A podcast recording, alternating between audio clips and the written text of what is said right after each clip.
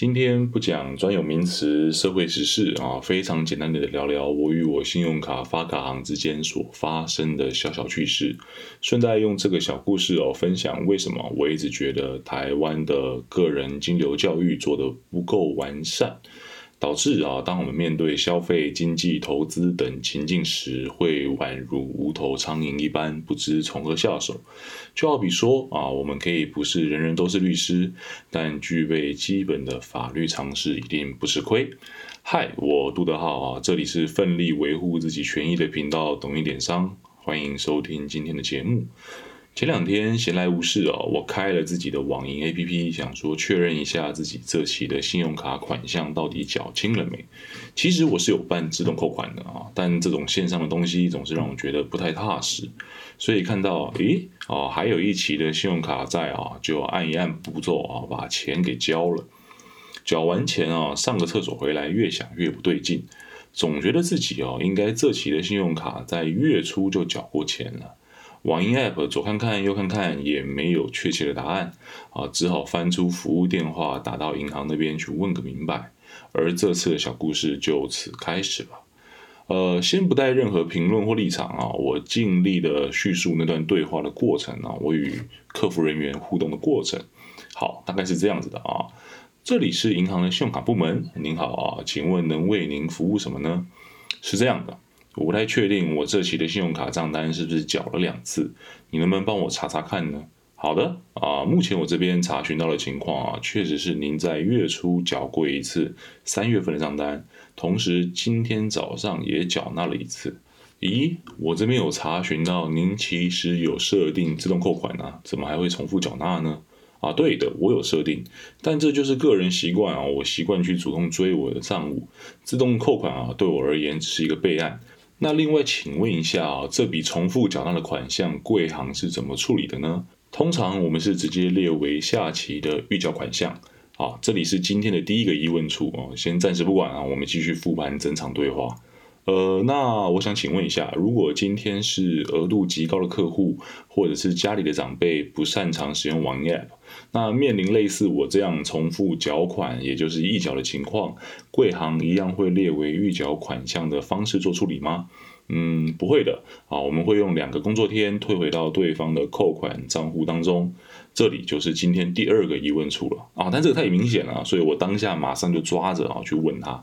那我想请问一下啊，不知道这是贵行的 SOP 还是您个人的行为？我怎么觉得在刚才的讨论当中，你有意无意的引导我将我个人的现金留在贵行的账上呢？哦，是这样子的，因为我们每天都处理非常多预缴款项的情况，这项建议并非公司的意见，而是我个人的意见。呃，好，我了解了。那请问每天都有这么多的预缴款项，贵行何不直接修正你们 App 上这类型的城市 bug 呢？反而还要等到意外发生以后才用人力来进行处理。虽然不知道你有多大的权利，但能否帮我反映这个 bug 的存在，算是为了我好啊，也为了所有贵行的客户好，这样。是这样子的啊，因为有些客户可能额度不够啊，但又有刷卡的需要，那就可以用先行缴款的方式去补充额度，所以本行是不会阻拦任何的缴款行为的。这里是今天第三个疑问处啊，我当下没听太懂，先继续复盘对话，我们等等聊。哦，原来是这样子吗？那你知道这样的漏洞会让我对贵行感到很不信任吗？就虽然对比那些大户，我可能只是个零头，但是我现在觉得自己的资产放在贵行非常的不安全。呃，是还是我着手帮您处理款项退回的流程呢？好，我接受。另外是，请问贵行的服务电话是否有在录音呢？有的。好。我并不是要对你造成威胁或者什么其他的意思，但是我非常希望贵行若有机会听到这次服务的录音，啊，可以知道我这次的体验非常的差，让我觉得充满被误导的感受啊，甚至还要花费心力去尝试才会知道啊，除了被列为预缴款项以外，还有其他的处理方案，好像我不问啊，我就无法获得这类的资讯。是的，我很抱歉，那请问还能有什么服务吗？没有了，你就尽快把我的钱退回来吧。再见。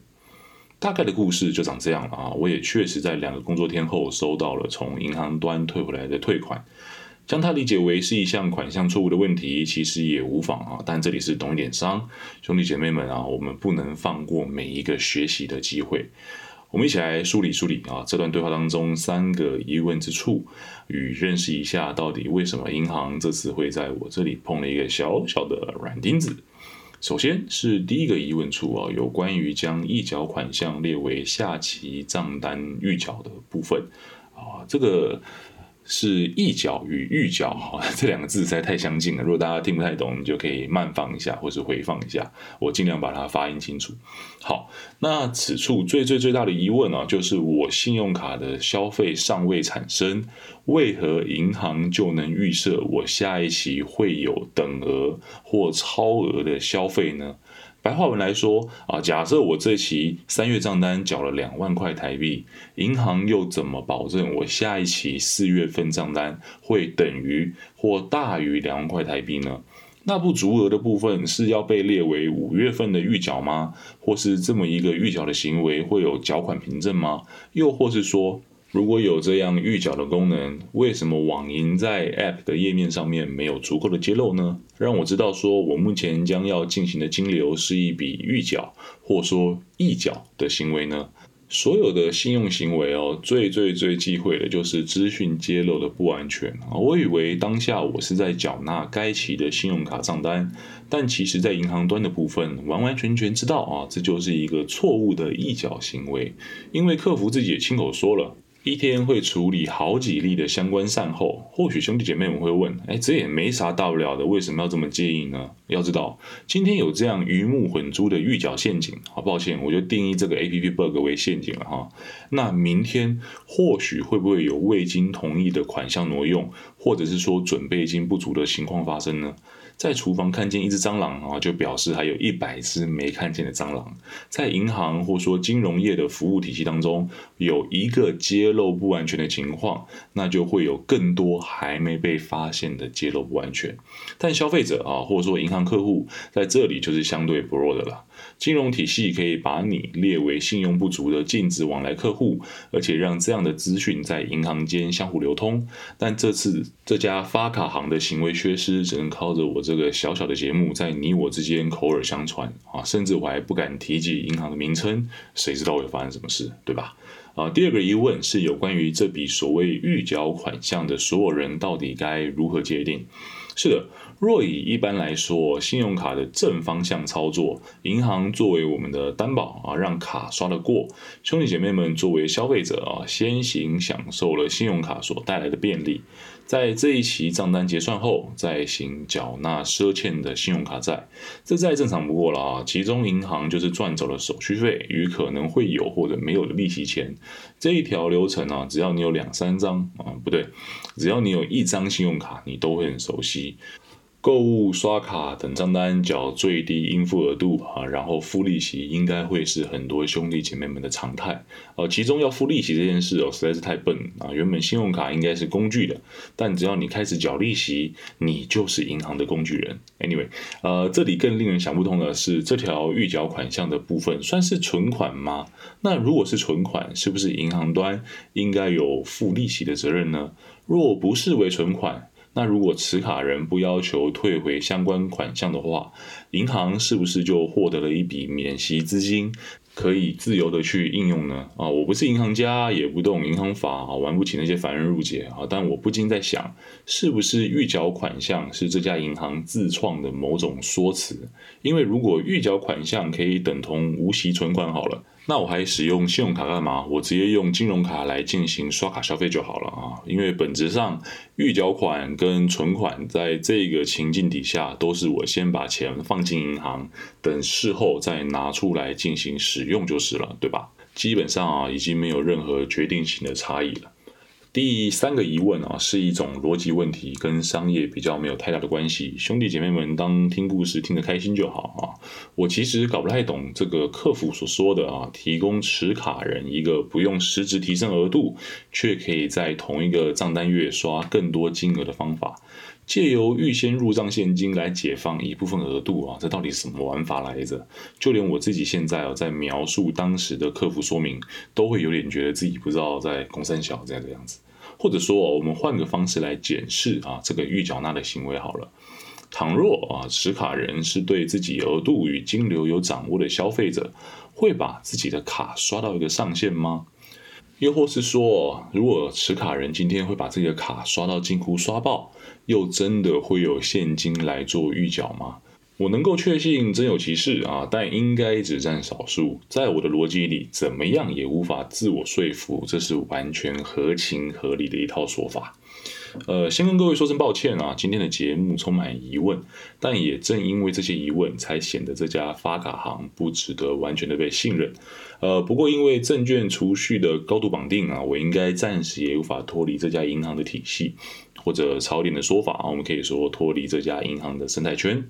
其实啊，我是个很晚才开始有习惯去使用金融卡乃至于信用卡的人。约莫是大学毕业后啊，才因为需要在电商平台上购物啊，以及使用电子支付的需求，开始用金融卡结账。